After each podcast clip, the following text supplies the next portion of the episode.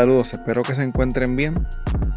En el Sistema Nacional de Personas Desaparecidas del Departamento de Justicia de los Estados Unidos, hay un total de 16 menores de Puerto Rico que se encuentran desaparecidos, pero se estima que el número real puede ser mucho mayor.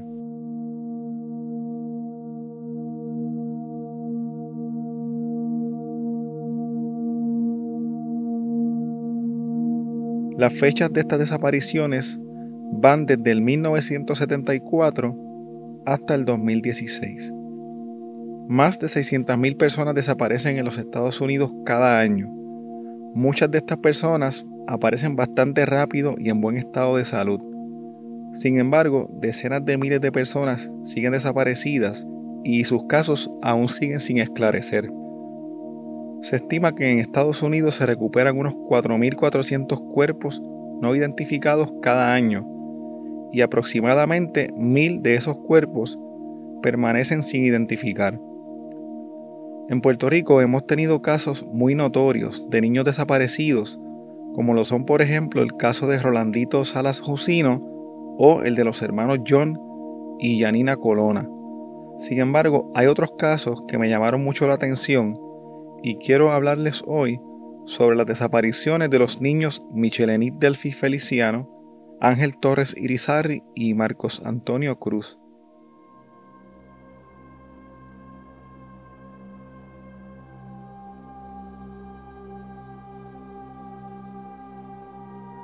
Michelenit Delphi Feliciano nació el 11 de enero de 1988. El 2 de mayo de 1992, la niña de 4 años estaba visitando a sus abuelos en el barrio Jauca de Santa Isabel, Cerca de las 8 de la noche, la niña estaba jugando en el patio de unos vecinos con lo que conocemos en Puerto Rico como un Big Wheel. Mientras su madre y sus abuelos se encontraban a poca distancia dentro de su casa, don Edilberto, el abuelo de Michelle, escuchó un auto viejo acelerando abruptamente y como si estuviese ahogándose en gasolina. Don Edilberto se asomó y preguntó por la niña, pero nadie sabía dónde estaba. Solo bastó un breve descuido para que la niña desapareciera. La madre de Michelle indicó que estaba de espaldas a la niña dentro de la casa y no escuchó que la niña gritara o que dijera algo antes de su desaparición. Al momento de su desaparición, Michelle vestía una camisa azul y una falda mahón. Tenía los ojos color hazel o verdosos. Tenía un lunar o una marca de nacimiento en la parte baja de la espalda y una cicatriz en la mejilla derecha. La niña Michelle hablaba inglés y español. Los familiares describieron a Michelle como una niña inteligente, juguetona y cariñosa que disfrutaba corriendo bicicleta y jugando al aire libre. Se cree que después de su desaparición Michelle fue vista en compañía de un conocido de la familia. Esta persona ha regresado a Puerto Rico en ocasiones, pero nunca se le ha podido vincular con la desaparición de la niña.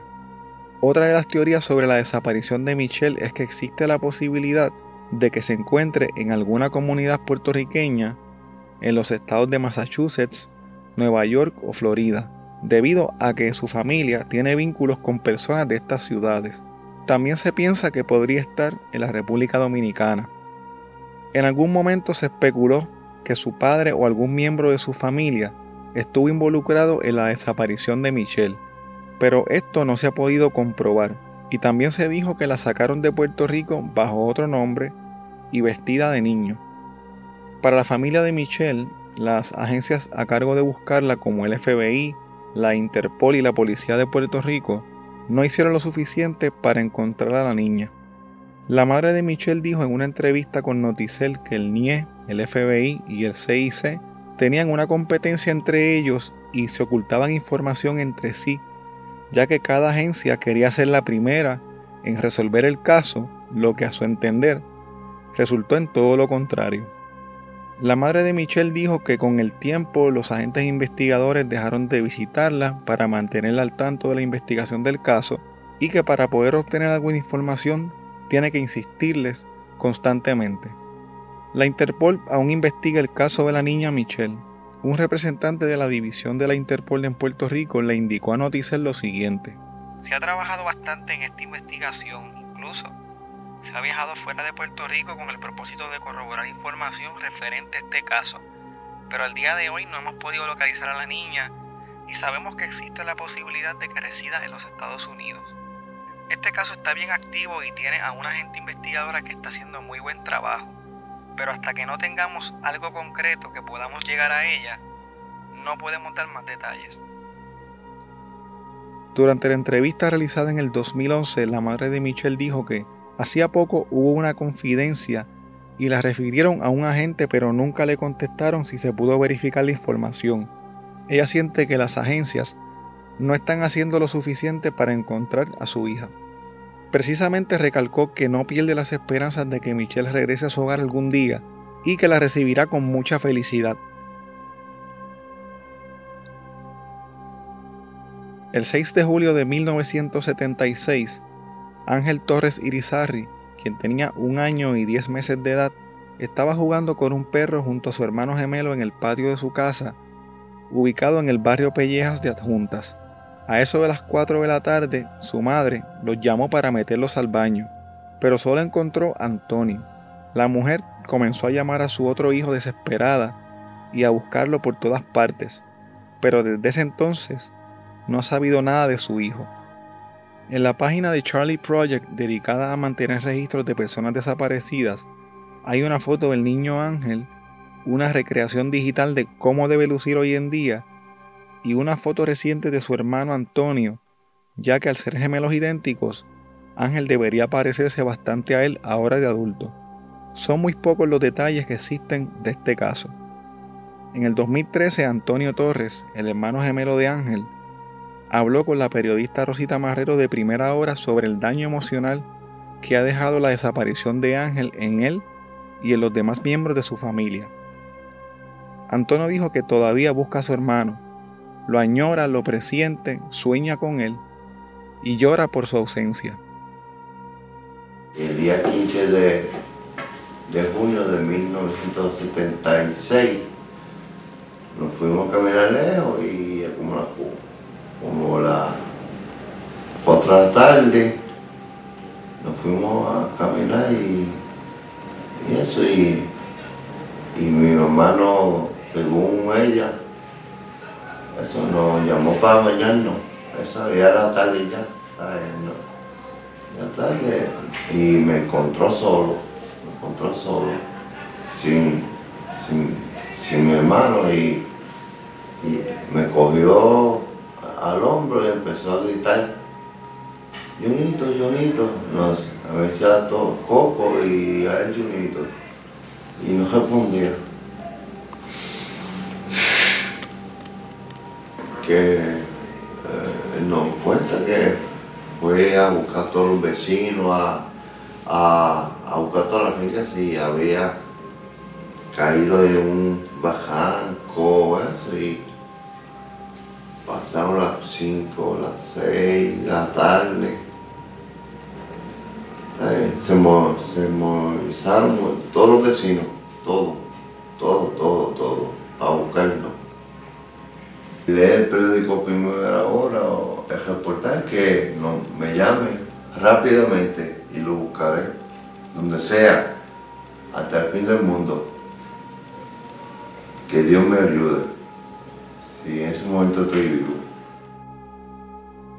Durante la emotiva entrevista con Primera Hora, Antonio le enseñó a la periodista la única foto que existe de él junto a su hermano, ambos vestidos iguales. Antonio dice que siente que su hermano está vivo y dice que a veces tiene sensaciones raras y sueña con lugares que nunca ha visto o que nunca ha visitado. Semanas antes de esta entrevista con Primera Hora, Antonio fue junto a unos agentes del Interpol a una panadería que ubica cerca de la playa de Arecibo, ya que recibieron una confidencia de que habían visto a un hombre muy parecido a él, pero lamentablemente corroboraron que no era su hermano. Las autoridades creen que Ángel pudo haber sido llevado a California. Uno de los casos más intrigantes con los que me topé durante la investigación fue el caso del niño Marcos Antonio Cruz. Marcos desapareció el 15 de diciembre de 1984, pero su historia no se trata de un secuestro como la mayoría de los casos. En el 1983, cuando Marcos apenas tenía un año, su madre, Sabrina Handberg, se mudó a una secta llamada la Casa de Oración en Micanopy, Florida, porque se sintió atraída por el sentido de comunidad y las creencias religiosas de los miembros del grupo. La Casa de Oración para todas las personas era un culto religioso que tenía un sistema de creencias al estilo del Antiguo Testamento. Los miembros de la secta tenían que llevar una dieta kosher y usar túnicas largas y cubrebocas. La secta tuvo sus orígenes en Georgia y luego se trasladó a Florida. La secta era dirigida por Anna Elizabeth Young, quien junto a su esposo Robert Davidson fundó el grupo a mediados de los años 80. El grupo religioso tenía unos 24 miembros. Anna era cruel con los demás miembros de la secta. Por ejemplo, ella obligaba a los miembros a entregar todos sus ahorros, separaba a los padres de sus hijos, humillaba, golpeaba y torturaba a los miembros de su culto, especialmente a los niños. Tanto así que llegó a matar de hambre a uno de ellos. Ana castigaba a los miembros de su secta dándoles 33 latigazos en memoria del supuesto número de latigazos que Jesús había recibido antes de la crucifixión. En una ocasión, Ana le dio varios latigazos a una niña, dejándole marcas permanentes en su cuerpo. Cuando los padres de la niña la encontraron, la llevaron a un hospital y Ana fue condenada por abuso infantil. Sin embargo, antes de que pudiera ser sentenciada, se fue a la fuga y el culto se disolvió en su ausencia. En el 2000, Ana fue localizada en Alton, Illinois, y enviada a la cárcel donde cumplió seis meses por el cargo de abuso infantil. Después de salir de la cárcel se mudó al condado de Cobb en Georgia. En el 2017 su hija Joy la acusó de haber matado a un niño pequeño conocido como Moses Young, quien era hijo de unos miembros de la secta. Otros exmiembros de la secta respaldaron la historia de Joy y dijeron que entre el 1988 y el 1989 Ana había golpeado y matado al niño de hambre. El niño fue encontrado sin vida dentro de un armario. Ana puso el cuerpo del niño en una canasta de paja y lo quemó, pero les dijo a otros miembros de la secta que había regalado al niño para que fuera criado por monjes. Ana Young fue acusada del asesinato del niño, cuyo verdadero nombre era Emon Harper, y también fue acusada de homicidio involuntario por la muerte de una niña llamada Katonya Jackson. La hijastra de Anna Young Catherine Davidson desapareció en 1973 cuando tenía 6 años y nunca fue encontrada. Joy le dijo a la policía que su hermana mayor le contó que Ana amarró y amordazó a Catherine y la metió en un armario de su casa en Chicago. Los otros niños que vivían en la casa escucharon rasguños que provenían del armario durante toda la noche hasta que los mismos se detuvieron. Cuando la hija mayor de Ana miró en el armario, vio a su hermana Catherine acostada en posición fetal, aparentemente sin vida. En el 1992, Ana bañó a un niño de 12 años con cloro, causándole graves quemaduras, y luego lo dejó amarrado en una cama, provocándole aún más daño. Volviendo al tema de Marcos Antonio Cruz, en el 1984, Ana Young le dijo a Sabrina que tenía que casarse con otro miembro de la secta llamado Thomas Pugh. Thomas y Sabrina eran afroamericanos, pero el padre de Marcos era puertorriqueño. Ana John le dijo a Sabrina que como el niño no iba a parecerse a Thomas cuando fuera grande, tenía que enviarlo a Puerto Rico. Ana le dijo a Sabrina y al papá de Thomas, conocido como el hermano Adam, que abandonaran a Marcos en Puerto Rico porque el niño estaba poseído por el diablo.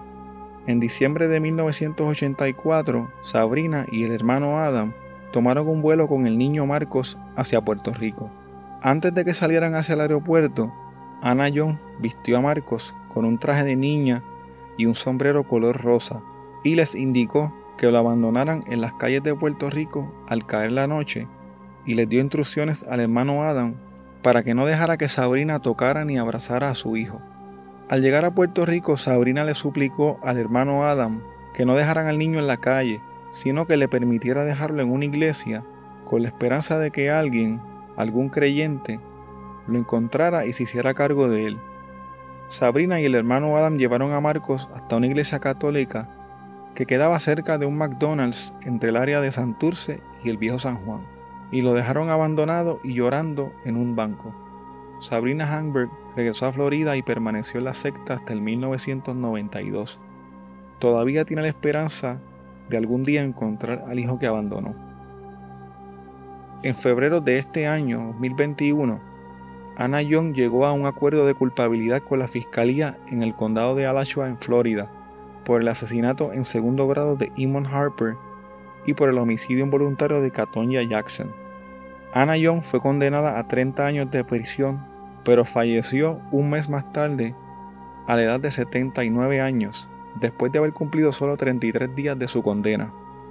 Nunca se ha acusado a nadie en relación a la desaparición de Marcos Antonio Cruz y aún se desconoce su paradero. La policía de Puerto Rico abrió un caso, pero no encontró nada. No hay registro alguno en el departamento de la familia y en ninguna de las iglesias del área se reportó a un niño abandonado con las características de Marcos. Si les interesa conocer más sobre lo ocurrido dentro de la secta La Casa de Oración y sobre la historia de Marcos, les recomiendo que escuchen el podcast The Followers House of Prayer.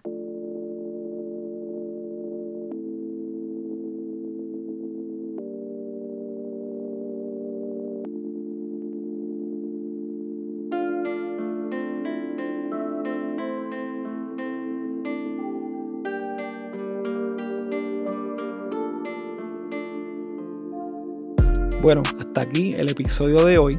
Recuerda que puedes contactarnos a través de crimepodpr.com. Síguenos en Facebook, Instagram y Twitter como CrimePodPR, en donde estaremos subiendo contenido relacionado a los temas con los que vamos a estar trabajando y sobre noticias de casos criminales principalmente. Recuerda también suscribirte a este podcast en tu aplicación favorita para podcast y compartirlo con las personas que conoces. También puedes apoyarnos a través de patreon.com diagonal crimepodpr en donde vas a tener acceso al contenido que utilizamos para poder hacer las investigaciones, como por ejemplo documentos, enlaces, fotos adicionales a las que subimos a las redes, videos, análisis de los casos, entre otras cosas que vamos a estar añadiendo poco a poco. Muchas gracias y hasta la próxima semana.